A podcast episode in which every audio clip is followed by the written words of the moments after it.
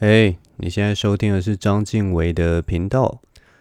我上次去 YouTube 上面看到一个声音教学的影片，他教了一个方法可以放松我的喉咙，那个方法叫做 Vocal Fry。那我现在就来试试看吧。呃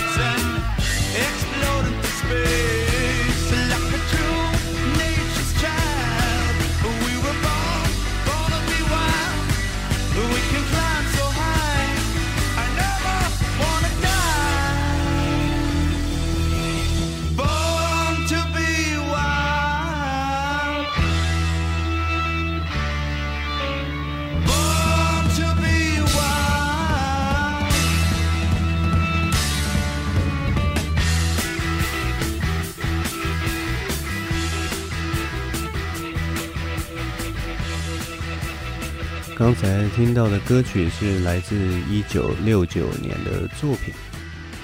呃，是来自是由 Steppenwolf 这个乐团所演唱的《Born to Be Wild》，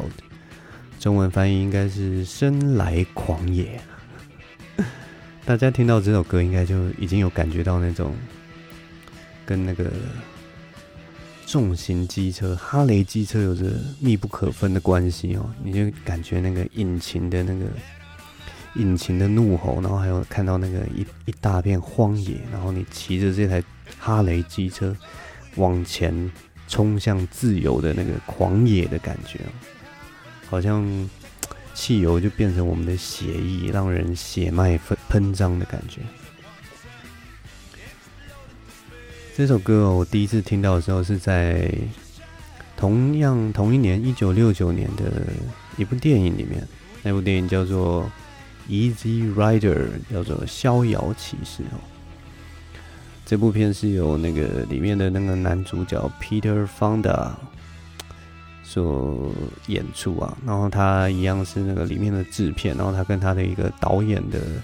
朋友叫做 Dennis Hopper 两个人所演。那部片的剧情其实很简单，就是这两个年轻人啊，他们靠着 他们靠着卖大麻，然后就得到一大笔钱，然后得到一大笔钱，他们就决定要骑着那个一人骑一台机车啊，横跨这个美国的大陆，然后让他们那个年轻的心，用他们年轻的心去探索那个，去探索这个。标榜着爱啊、和平还有自由的这块充满美国正向价值的大陆，那当然，他们这部片呢、啊、是一个很简单的一个公路电影，但是他们最后所讲的就是他们在这个过程中发现他们的美国梦完全幻灭了，他们的理想、他们的爱与和平跟梦想都在这一趟的旅程里面，这些价值全部都崩毁了。所以他其实这这个影片看到最后的时候呢，心情会变得非常的空虚跟沉重，好像好像他们你看到他们的那么沮丧的样子，然后自己也不禁会觉得说哇，好沉重的一个感觉哦，就是你相信的一切，没想到这么的轻易就已经好像化为尘烟一般，一点都不重要了。那他们这部片的结局也让人非常的唏嘘哦。中间还有用一个很有趣的手法，就是他们结局发生的事情，其事情其实已经在前面影片中途的部分就已经播放给你看了，但是那个时候你完全不知道那是怎么一回事，你只是不断的看到一个可怕的场景，然后跟他们当下的那个状态其实是有一点混乱的状态，有一点契合，所以其实这部片其实蛮蛮有趣的，而且是象征那个时代。我觉得他把那个时代补的气味啊，或者是说那个那个绝望的那种心境还有心情，捕捉的非常好。那个年代其实就是我们讲。嗯，从开我开台到现在都一直在讲那个年代的事情，就是有关嬉皮啊，然后反战嘛。那个时候在越战的时候，然后有很多在标榜爱与和平啊，很多东西。但是到你也知道，就是渐渐就是走到中后期的时候，会开始这些价值会开始，大家就会开始质疑，然后会开始感到越来越迷惘，这到底是怎么一回事？难道爱与和平就是喊喊口号？嗯，替就是举高标语，然后或者是说，就跟着呃那群嬉皮一样，然后就是什么，我们就是讲究自然，然后和谐，然后脱光光 在原野上面跳舞生活，这样就这样就这样就是所谓的爱与和平吗？你难道是一种完全心灵的、完全草根性爆发的东西？难道就可以改变这个世界吗？最后大家当然就是。一方面你是很憧憬、很向往这样美好的一个理想的国度，但是另一方面你也会开始想说：哇，应该现实世界中不大是完全是这个样子的吧？嗯，这是这就是在讲这样的一部片。那在这边可以推荐给大家，有空的话可以去看《Easy Rider》，中中文翻译好像是叫《逍遥骑士》吧。它是一个很经典的一部电影。好，那我们音乐的部分就介绍到这边，接下来就来喝一下这个经典的饮料——可口可乐。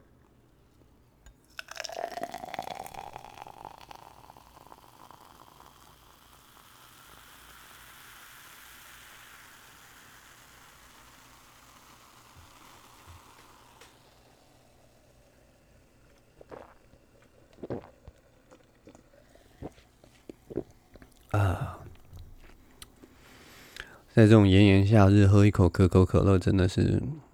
真的是有一种得到救赎的感觉啊！真的超赞的，尤其含糖饮料，就是一喝以后，你的精神马上就提起来了，哇，真的是很舒服啊！我来讲一下这一周发生的一些事情啊。这一周我做了一些很好玩的事情，就是我那天去，反正就是去 Open Mic 嘛，然后在去 Open Mic 的路上，就是心情就那个精神一直提不起来。然后你知道，就是有在听我节目的人就知道，如果我心情有点提不起来的时候，我就会想要做一些 做一些，例如说帮助人的事情，或者是。大家所谓就是比较有意义的事情，然后来来让自己打起精神，你知道，就是好像对这个社会有点改变，然后你就会觉得，哇，我今天应该是没有问题的这样。所以呢，我我反正我就坐捷运到那个南京复兴那边，然后因为我是坐文湖线到那边嘛，然后接下来要转乘那个绿线，绿线叫什么线啊？新店线还是什么？反正就是松山新店信诶，松山，哦嗯，反正就绿色那条线。然后大家就知道，我们走手手扶梯这样转下去以后，你下到那个转乘的那那不知道是地下一楼还是怎样。然后你其实是靠右边，呃，你其实是靠左边。然后可是你走走走走到前面，你要到那个月台的绿线的月台的话，那个电梯是在右侧，所以可是上楼的人的电梯又是在左侧，然后反正就是那个人流啊，基本上就会成一个 X 型，这样在那个在那一层的时候交叉交汇这样子。那我就一直觉得这件事情是一个很笨的事情，就是人流居然在这个地方会交汇。那其实他只要把那个下月台的那个电梯上下的方向只要交换。然后接下来你那个人流的线，就是你下楼的人就一直走左边，然后就下楼就可以了。然后上楼的人就是一直靠在相对的那个右边，那他就可以继续上楼，然后就直接接到南京复兴。那人流事实上是不需要打结的，你知道吗？所以我就觉得，只是一个就是电梯的左右边的问题，这其实是非常好解决的事情。当然，我也知道，就是捷运站应该是有他们的考量，他就是考量到说，大部分的情况，手扶梯就是右边是往上，左边是往下。但是以那一层人流来说，如果你要分流的话，你就把那个电梯稍微调整一下，在上面的那个人流，尤其在尖峰时间，大家就不会打结了。所以呢，为了满足我心里就是觉得这个人生要充满一点意义的这种。莫名的莫名的一个虚心，所以我就去跟那个，我就去跟捷运的柜台讲，然后当然他也是很客气。我觉得我一开始讲话超奇怪，因为我就跟他说：“嗯，我可以给你们一个意见吗？” 这句话其实是我我是希望能够有一点礼貌，但是听起来其实超没礼貌的。但嗯，总之那个站务人员虽然一开始他的回复非常的小心，就感觉他好像听到这句话觉得。你到底是要讲什么？我真的是要小心一点。他就说：“嗯，请说，没有没有问题。”对，我就跟他讲了这件事情，然后他就说：“好，那我之后会跟上面的上级反映看看，看能不能有没有什么别的考量，或能不能改善。”对，总之呢，如果之后啊，虽然我每次做出这种就是建议，通通常被采纳的机会通常不大，然后但是但是如果说真的有奇迹发生，然后大家发现那个南京附近那个人潮交汇因此有所改善的话，就是我我我我去提议的 啊，这真的是一个很好笑。为什么我讲起来怎么这么好笑又心虚啊？反正这就是我那天去 Open Mind 所。中间所做的一件事情，然后我们这周去 Open Mind 的时候啊，就当然讲完，讲完我就因为我现在就是讲完结束以后都会跟学人稍微聊一下天，我们会拿那个 丹尼的 DV 稍微就是闹一下这样子，然后闹完之后就会聊一下天，然后我们就聊到一个问题，就是说我们其实不大敢说自己是喜剧演员，你知道吗？因为因为那个学人啊，学人的话，他是他是工程师嘛，然后可是他我们的兴趣是当讲笑话这样子。那例如说阿秋，阿秋也有他自己的工作，然后他平常也是讲笑话。那我也不是全职在做喜剧演员，是我也只是每一周好玩就去讲笑话这样子。所以我们其实不大敢说自己是喜剧演员。因为我们觉得喜剧演员应该是那种你全职就在做喜剧这件事情，例如说微笑丹尼啊，或者是伯恩啊，或龙龙啊，或者是贺龙啊，或者是黄豪平之类的，就是他们是全心全意在投入在这个娱乐产业上面。但我们不是，所以我们就在一直在想说呢，自己说自己是喜剧演员，真的是一件很羞耻的事情，而且讲起来就跟刚刚一样，就是很心虚，所以。后来我们就找到一个词，就是因为我们就想到，就是独立音乐圈，或者是说大学生开始玩音乐的，都会讲说自己是玩乐团的，所以我们就想说，那我们以后就说我们是玩喜剧的，这样听起来就会很比较自由，就是我们也不是以这个为生，然后我们就是把这个当做兴趣这样子，然后慢慢去发展。但你也知道，就是玩乐团的人其实也都很认真，所以玩喜剧的好像也有一点那个。认真的成分在，我们每一周都有在准备不同的东西，所以以后我们就是要证明，证明我们我们这群人就叫做玩喜剧的。以后人家问我们说：“哎，你是喜剧演员吗？”然后你就可以跟他说：“没有，没有，没有，我们玩喜剧的。”后来，后来我们聊到这件事情之后啊，那个 话题就转到转到非常非常无药可救的地方，就是我们就开始聊到说，哎，那我们是玩喜剧的嘛？那我们是不是就是算是什么？我们是不是就算是非主流喜剧演员？所以就是有一个有一块主流的，例如说是伯恩啊，或者是龙龙，他们就是喜剧圈的五月天、周杰伦 之类的。然后我们可能就是 就是呃，我不知道，就独立乐团，我们就是独立喜剧演员。喜剧圈就已经这么小了，明明就是已经一个很边陲的文化，然后我们现在还要分，就有主流，然后还有非主流。然后我们就是要走走出自己奇怪的路，我们就是非主流喜剧。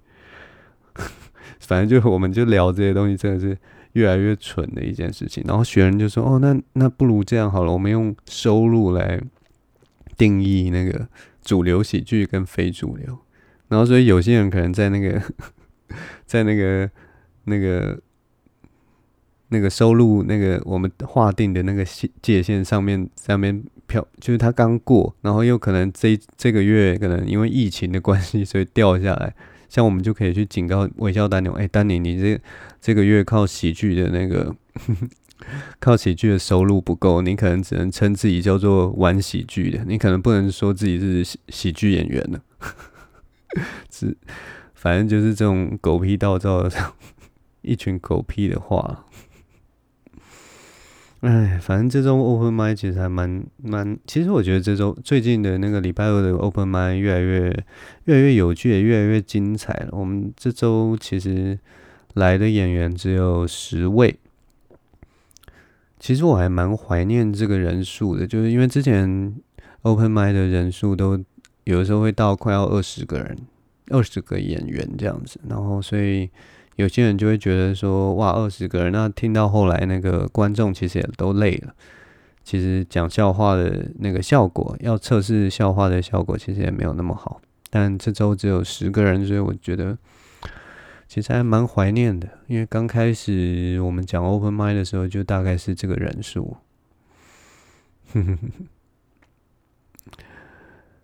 好，那。我来喝一下，再来喝一下我这个可乐好了。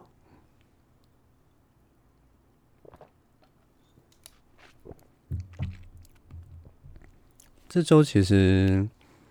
蛮有趣的。这周，这周也有一个一个朋友，他有他有写我的那个匿名的问卷哦，也不是问卷啊，就是匿名的信箱。呃，欢迎大家就是。如果有兴趣的话，或者是说你人生有什么疑问啊，或者是对我有什么疑问的话，你可以欢迎，你可以到底下的那个说明栏中的匿名信箱。那每一周我都会把你们匿名的信就是拿出来，然后就是看看我可以做些什么样的回应。那如果说你是很严重的那种心灵的啊，然后你需要抒发的，也欢迎你。写信来告诉我，那我一直都会在这边聆听你们讲话。那当然就是讲一些屁话，看看你们能不能人生可以开心一点。那这周有一个听众有来信，那他就他的昵称就写写是，他是一样是迷茫女孩。我不知道这个迷茫女孩到底是上一周同一个她的那个一样是迷茫女孩，是说我跟上一周那个迷茫女孩一样迷茫，还是说她就是一样是那一个迷茫女孩？对，总之呢，他就问我说，想听我分享从翻译转换跑道到喜剧演员心境上的一个转变。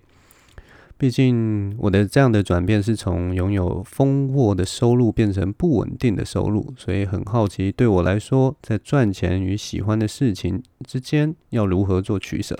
首先呢，这个 第一个问题就是，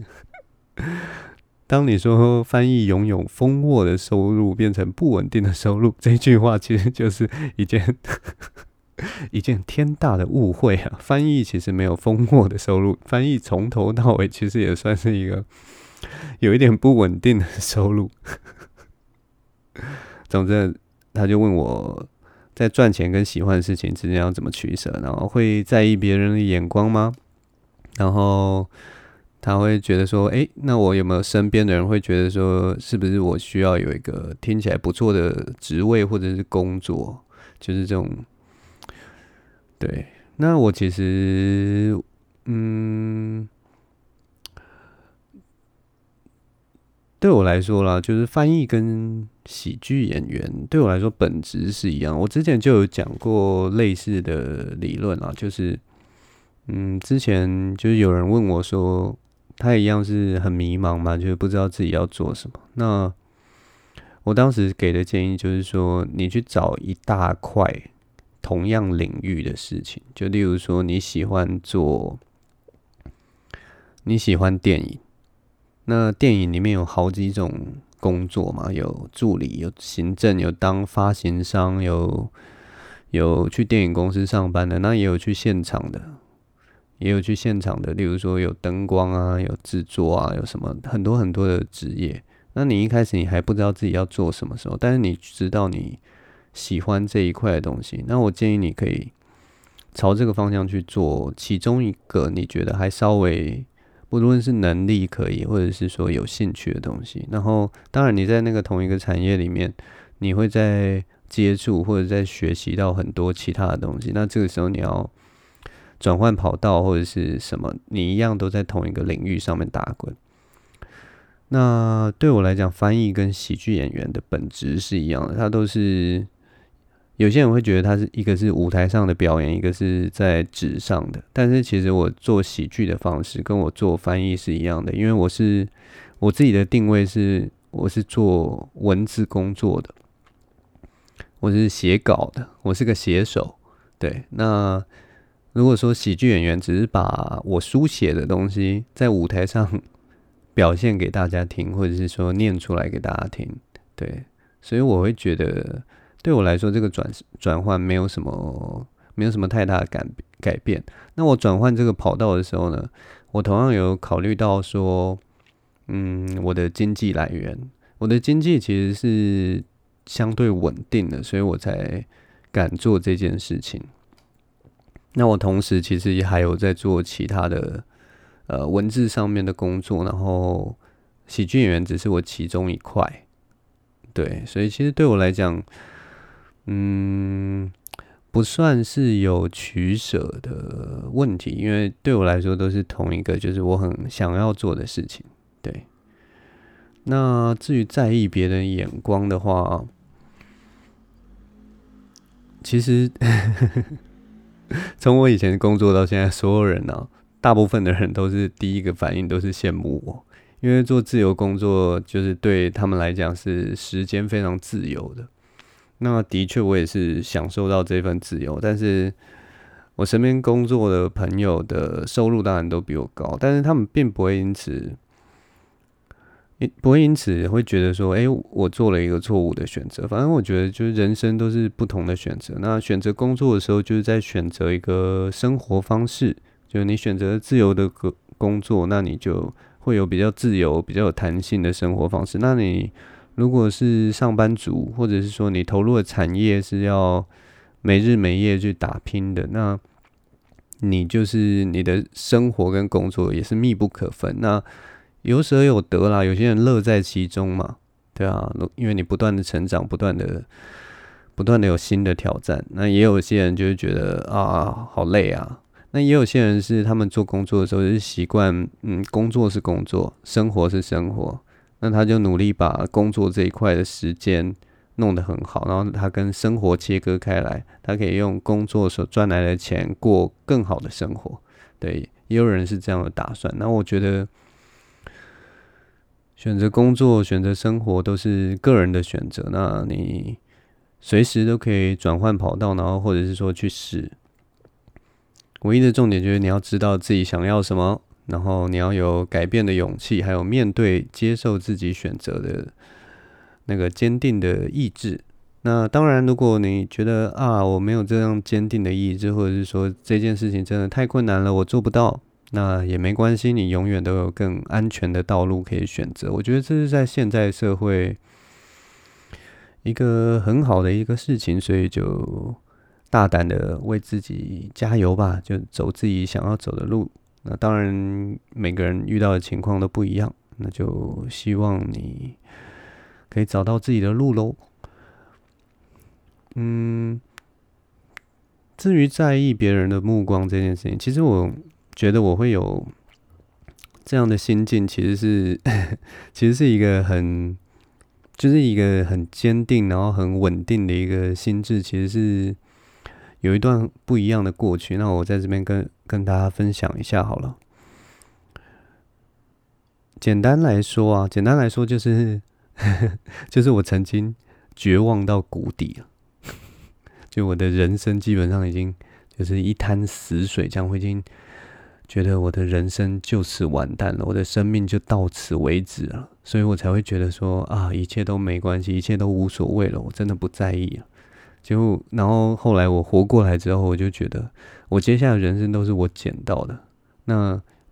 我不能再，我觉得我自己不能再怪这个环境，或者是怪很多很多。我不能再站在一个类似受害者，我觉得我所有东西都是受到委屈，我应该要为自己所有的事情负责，我要为我每一个选择，我每一个选择都要让我自己的人生过得更好。那如果我的选择错了，没有关系，我也是承受下来，继续做新的选择。对，这是一个心境上的转变。这个心境上的转变，就是就是在 在我当兵的时候了，那个时候我。就是呃，因为我大概应该是二零零九年吧，然后我十月就要退伍了，然后我是在那个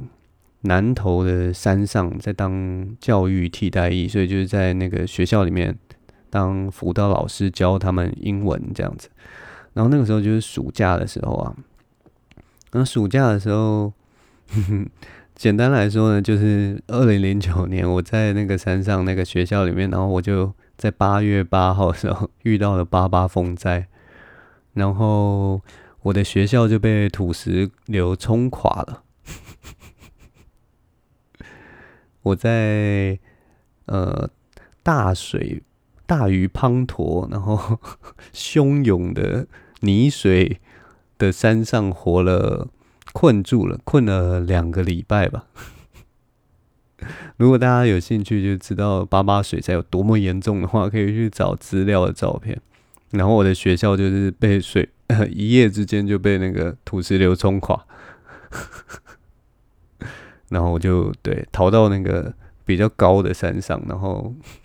只能祈求，就是我不要被土石流冲垮，我不要，我不要因为这件事情就死在山上这样子。反正那个故事很有趣，就是那天晚上啊，大概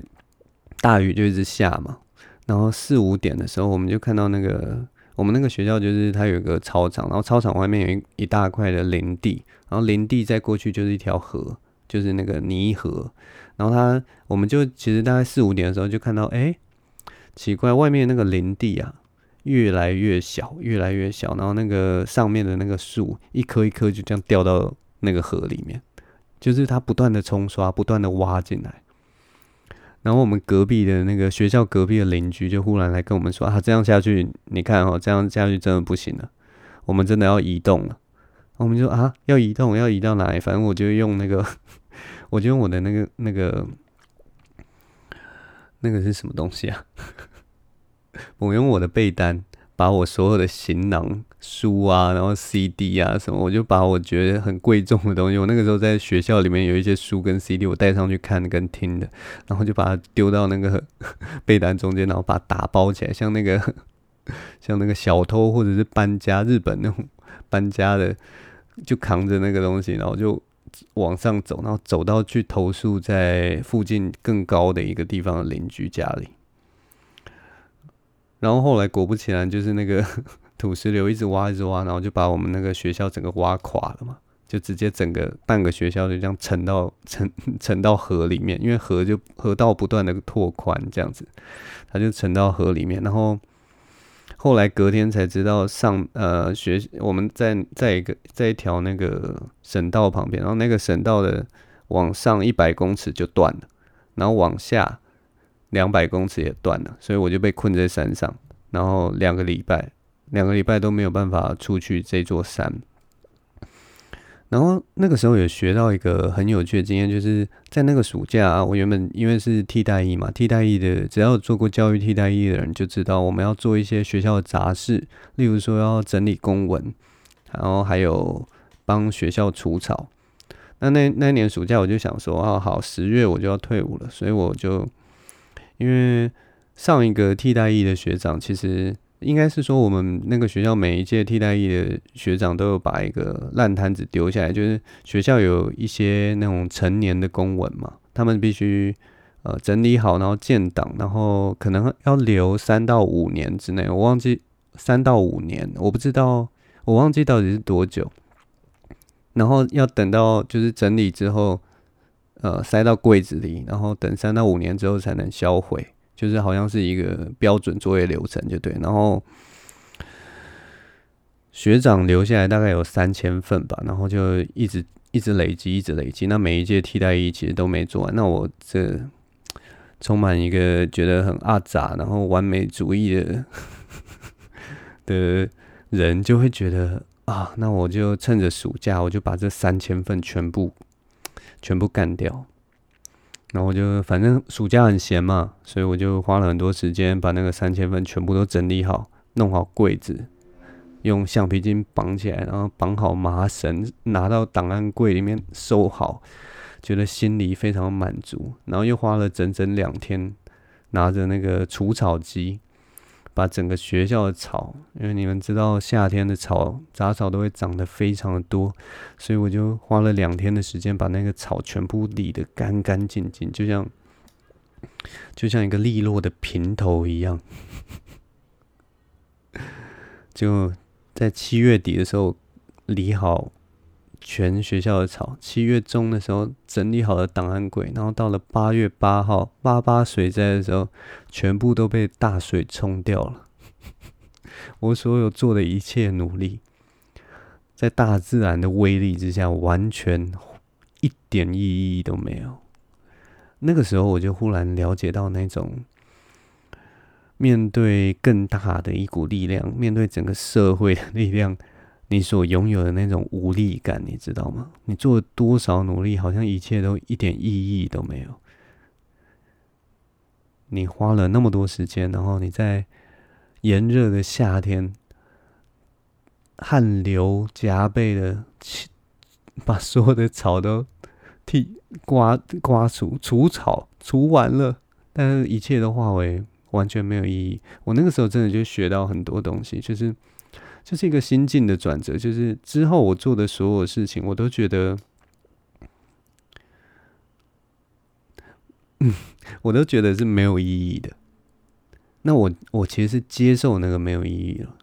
因为很多人也许会觉得，啊，我做的事情没有意义，那我该怎么办？我是不是就什么都不做？不是，我我我就接受那个没有意义了，我拥抱没有意义这件事情。我们看的所有书，我们读的所有的东西，我都觉得。它其实是没有意义的。那如果是它，它是没有意义的东西，那我们就转换一个角度。所以我去选择的，我做的所有的选择，我都能赋予它我自己的意义嘛。例如说，人家觉得这个东西很丑，人家觉得我选择的工作很糟糕，但是我喜欢呢，所以它的意义是对我而言，不是对你而言。所以我无形中就忽然得到一个很坚定的。很坚定的思想方方式，那我当然也不是说我啪一声就直接转换到这个跑道，而是说我在那个巨大的灾难之中，我学到了那个无力感，学到了那个绝望，然后我把那一份接下来的五六年的时间，我把那一份的绝望，或者是说那个无力感，还有那个没有意义的荒谬，慢慢的。转成了我现在一个可以，嗯，好像是在我背后的一个力量，让我可以坚定自己的想法，然后去做自己喜欢的事情，然后不用再在意别人的看法，或者是说不会那么的玻璃心了。当然，这段时间是慢慢慢慢更确定自己的方向，而不是说说经过了那个事情，马上我就啪一声就。转变过来，这是我过去的一个过去的一个很不一样的经验，那也让我现在比较能知道自己在干什么。啊、分享给大家。哇，这样录一录也已经三十三分钟了，让我喝一下这个饮料。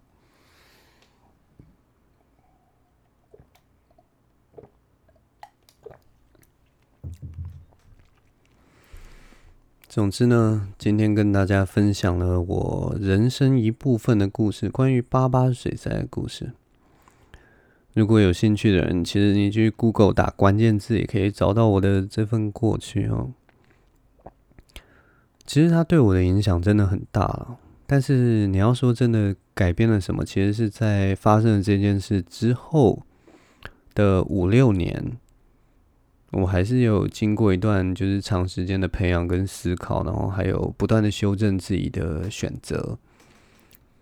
但他给我的那份觉悟好了，或者是说思考，一直都埋埋藏在我心中，像一朵小花一样，这样慢慢 长出来。嗯，所以跟你们分享这段过去，我希望能够。也许带给你们一些启发吧，因为有些事情其实自己没有经历过，或者是说你没有经历过那个觉悟啊。其实如果只是听别人的说法，或者是说看一些书，有时候不见得能够那么的深刻。总之，给大家参考看看。那我们的节目今天就录到这边，告一个尾声。如果有任何的问题，有任何的烦恼，或者是想听我说什么事情的看法，欢迎在我的匿名信箱跟我说，或者是说在底下留言。那找呃，只要搜寻我的名字，就可以找到我的 FB、我的 IG、我的 Twitter。那也欢迎大家跟我互动。我其实是做这个电台，其实就是想要认识各式各样的人，然后听听大家的想法。那我们今天的节目就到这里，谢谢大家收听，我是张静伟，我们下周见喽，拜拜。